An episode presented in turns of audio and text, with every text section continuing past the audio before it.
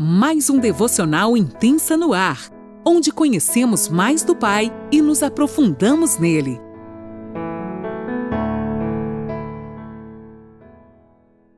Bom dia, mulheres! Que alegria estar mais um dia aqui com você. Eu, Lani Nola, que falo de Criciúma, Santa Catarina. E é uma honra para mim estar aqui contigo nesse dia tão lindo que o Senhor preparou para mim e para você. Nessa manhã eu quero te convidar a abrir os seus olhos e contemplar a beleza de tudo que está ao seu redor. Sabe, gente, a gente tem passado por dias difíceis, mas eu fiz questão hoje de dizer que dia lindo. É um dia lindo porque eu e você tivemos o privilégio de celebrar a vida que o Senhor depositou sobre nós.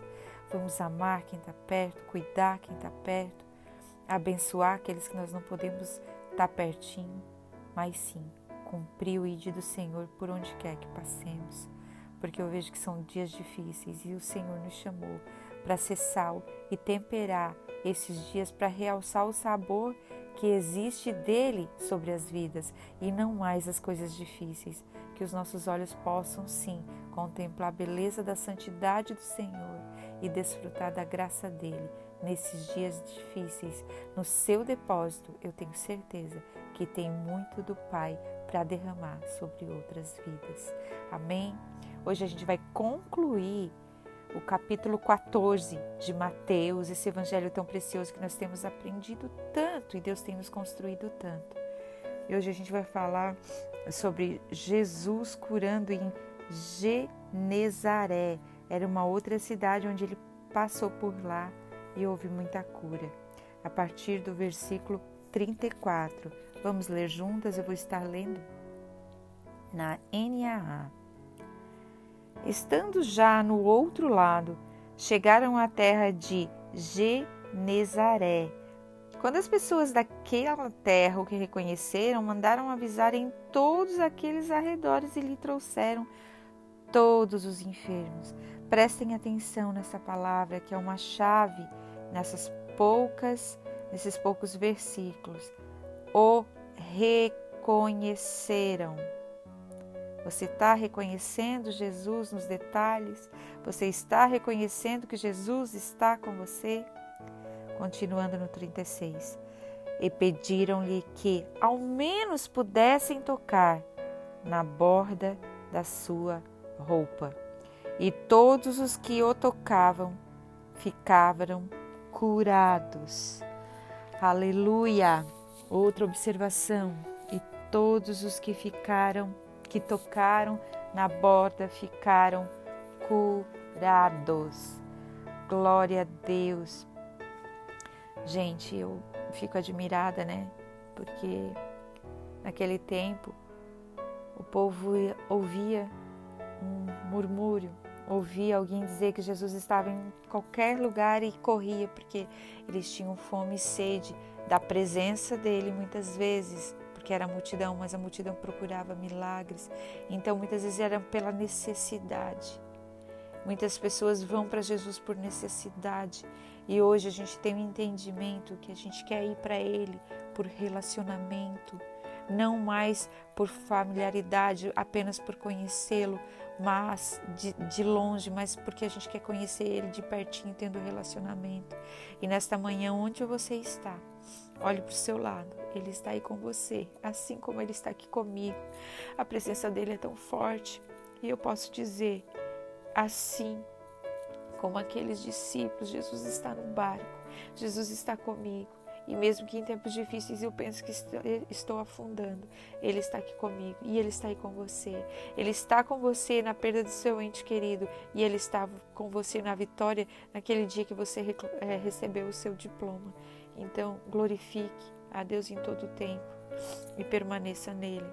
Eu acho lindo algo que Charles Spurgeon diz que o nosso rei, ele é mestre tanto na terra como no mar.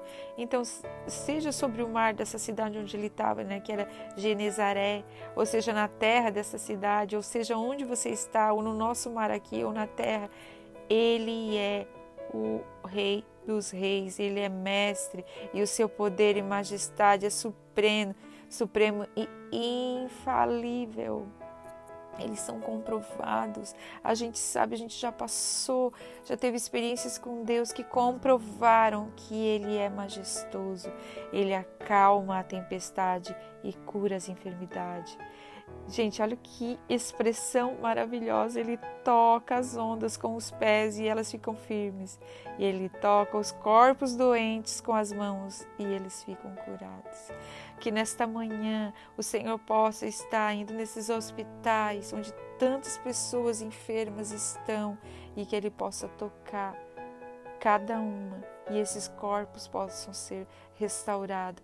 A nossa oração é que a vontade suprema do Senhor esteja sobre todos. As curas de Jesus, sabe, gente, elas não são é, estereotipadas. Você, a gente não pode colocar numa caixinha Jesus cura assim ou Jesus cura assado. Não.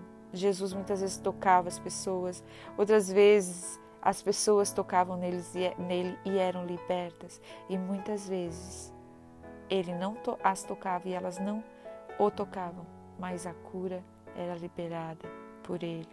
Por onde quer que Jesus passe, a virtude dele flui e alivia os pesos pesados dos nossos fardos. Sempre foi assim e sempre será.